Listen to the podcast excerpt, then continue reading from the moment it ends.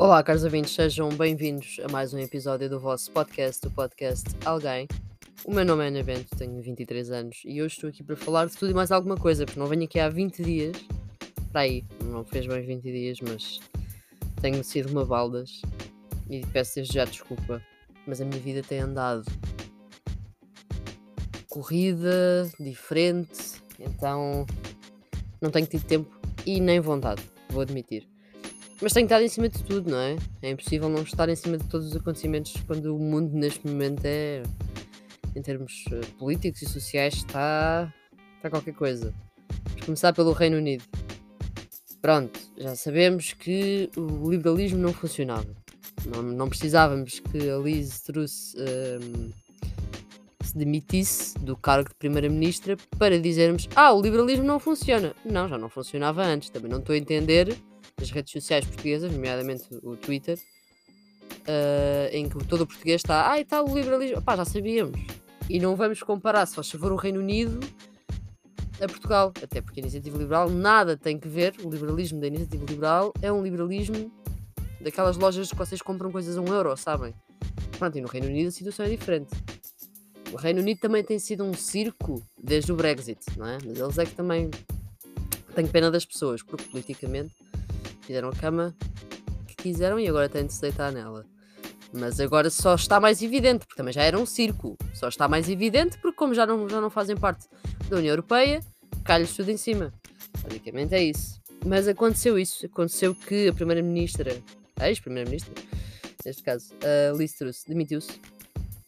E até dia 28 de outubro, portanto, no máximo em uma semana, vai-se saber. Um, vai-se saber quem é o sucessor houve algumas teorias com Boris Johnson. Houve pessoas a dizer, ah, volta Boris Johnson. Também não entendo. Também às vezes os, os britânicos pedem, pedem desastres, né? Ah, volta, mas estão-se a passar. Pronto, não sei. Uh, para mim não era uma boa opção. Não sei se para vocês seria.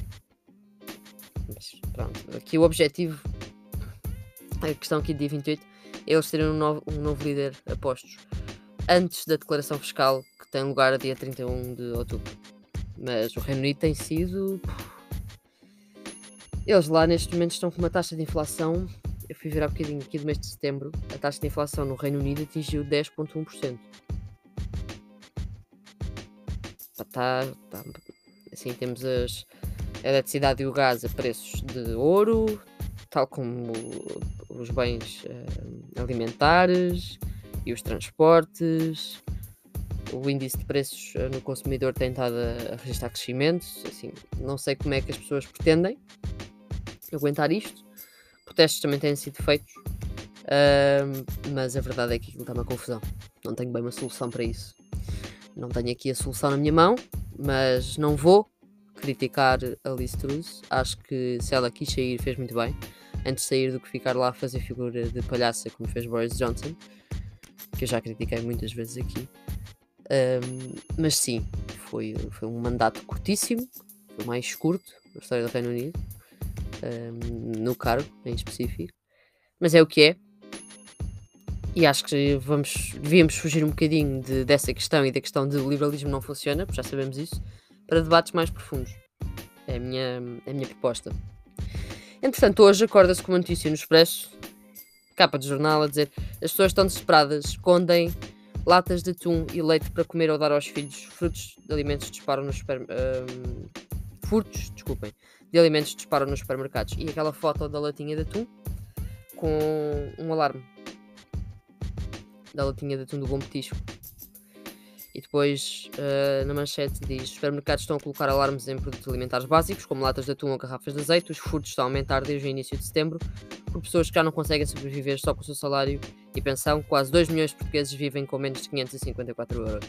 Eu acho que devíamos focar em primeira mão aqui em quase 2 milhões de portugueses vivem com menos de 554 euros. Enquanto este governo achar que mandar dinheiro para saber das pessoas, dinheiro esse vai ser devolvido, não sei porque vocês estão tão felizes com os 125 euros, mas pronto não vou, não vou entrar por aí, que isso é outro debate como, como aquele do liberalismo não funciona, fica só na superficialidade e é isso. Mas eu não sei como é que, como é que as pessoas não percebem que tabular preços neste momento era necessário. Mas as pessoas não percebem muita coisa. Eu hoje vi um tweet de um senhor, nada contra este tipo de pensamento, mas eu vi um tweet de um senhor que dizia: porque é que os supermercados não colocam à porta hum, bens de primeira necessidade que já estejam muito perto da validade para que as pessoas possam comprar a um preço mais barato? Porque não é isso que eles querem. Os supermercados não são uma casa de caridade. Primeiro, eles colocam aquelas etiquetas de final de prazo em muitos produtos, em outros não, porque vão para doação. As doações dão dinheiro. Porque as, as associações a quem as, os supermercados vão doar coisas vão declarar e, e, isso vai, vai pesar ou não nos impostos das empresas. Isto é, isto é básico. E eles não querem, não é? Porque não sabem que vocês não vão lá comprar massa quando a massa é colocada na prateleira, vocês vão lá comprar massa quando no pacotinho disser que está quase no final da validade. Vai afetar os lucros. É tão simples quanto isto. Podíamos só ter ficado por aqui, nem íamos, a, nem íamos a, às doações e etc. Mas eu acho que isto é muito preocupante. Temos muitas pessoas a fazer uh, a fazer piadinhas com isto, mas vamos lá, vamos lá rever. Porque eu vi, eu vi uma, uma notícia do polígrafo uh, que dizia que alguém respondeu, não sei qual foi a cadeia de supermercados, acho que foi ao Auchan, não tenho a certeza. Responderam a dizer: Ah, nós já fazemos isto há dois anos. Tipo, os alarmes no, no atum, os alarmes na. Como, já, como é feito, por exemplo, no continente na picanha.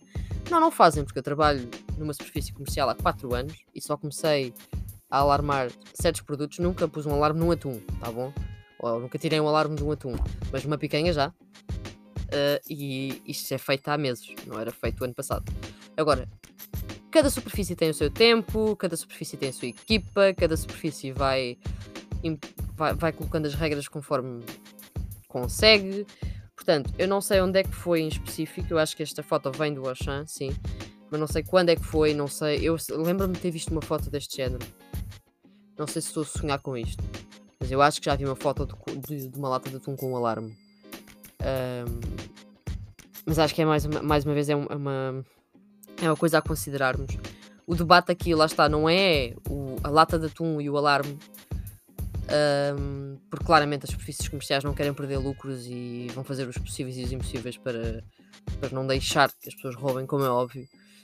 O debate aqui é é necessário tabular preços porque uma lata de atum do Bom Petisco, como está marcado na foto, a 1,79€ é um abuso. E agora alguém diz: Ah, comprei marca branca, tá bom, mas a marca branca também está caríssima. Eu trabalho há 4 anos no supermercado, pai, o que mais me choca, isto ficou-me na cabeça. Estão a ver aquelas massinhas pequeninas, aquela massa que é tipo estrelinhas, que ele mete-se numa canja, se calhar numa sopa, um pacotinho minúsculo, não serve para nada, não enche o estômago de ninguém. Não dá para uma família, claramente. Um, Epá, eu quando comecei a trabalhar, eu lembro-me perfeitamente que isso custava 29 cêntimos. 29 cêntimos. Está tipo a 65 ou 66. Tipo, não, não. Aumentou tudo, sim.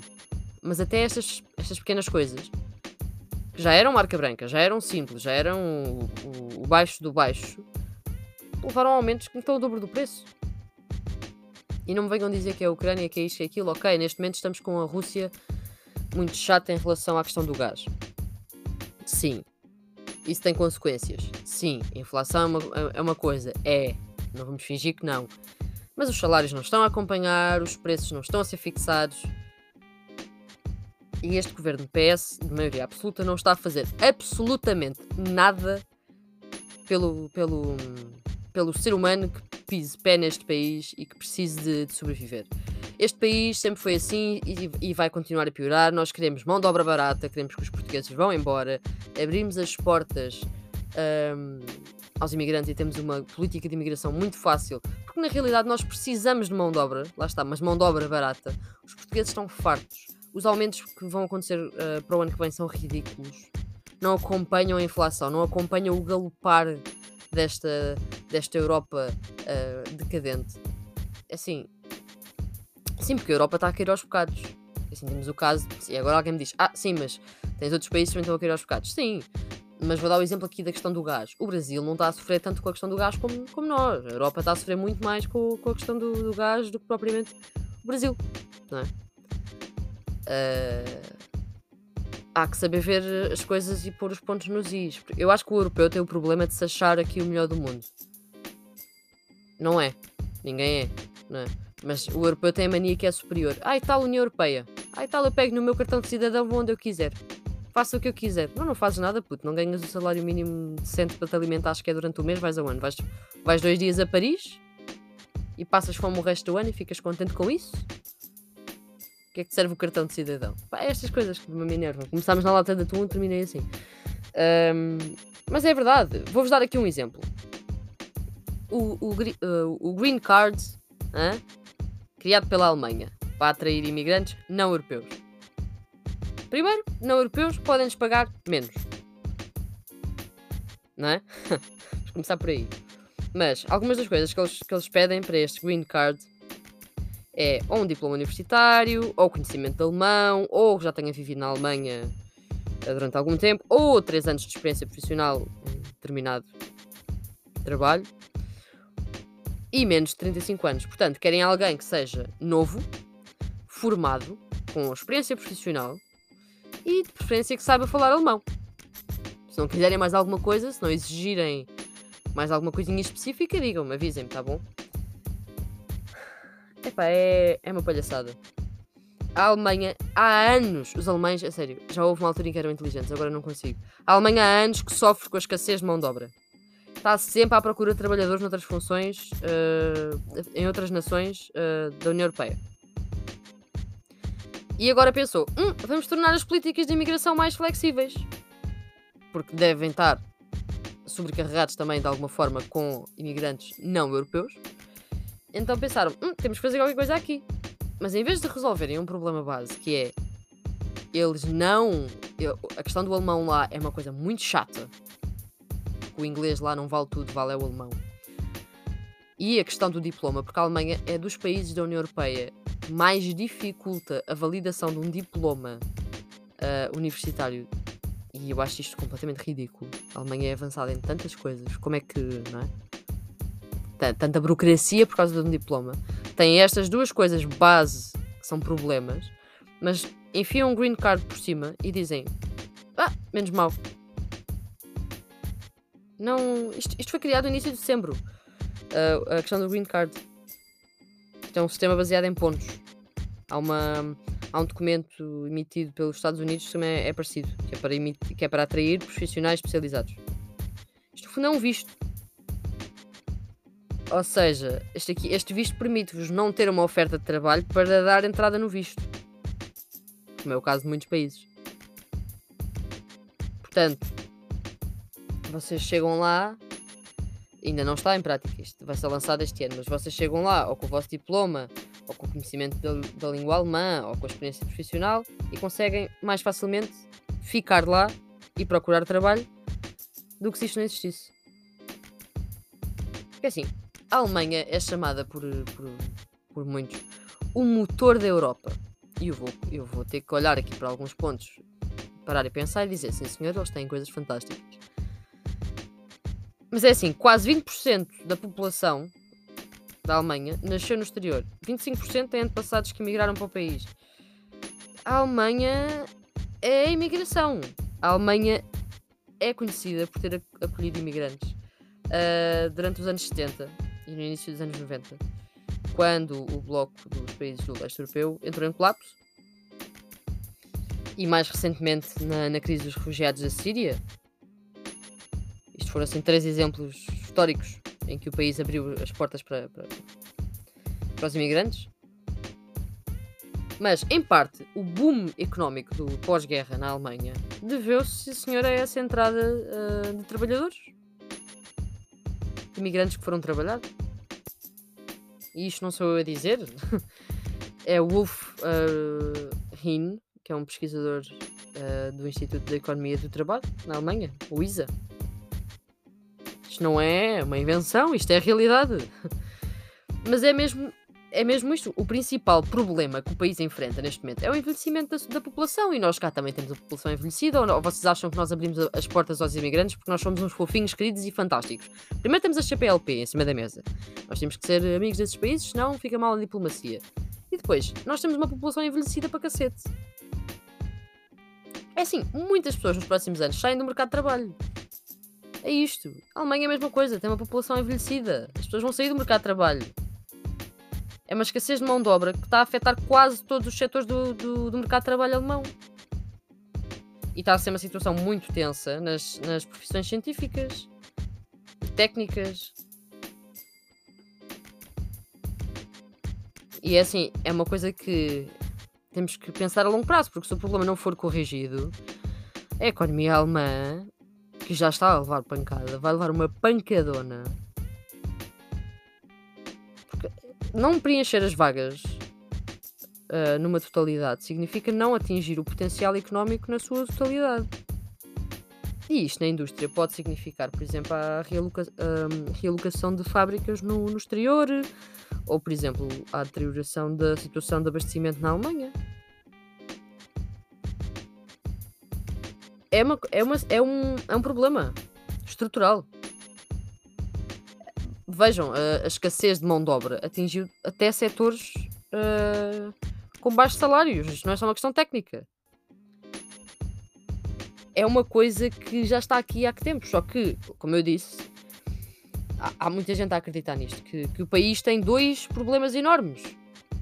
O primeiro é a dificuldade da língua. E o segundo são os obstáculos administrativos para validar um, um, um diploma universitário ou um diploma de formação. A Alemanha não compete mais a nível internacional por causa da língua. É assim, e isto não pode ser totalmente compensado, mas pode ser reduzido. Por exemplo, atividades eh, do cotidiano e culturais e de lazer em que, em que colocam mais o inglês.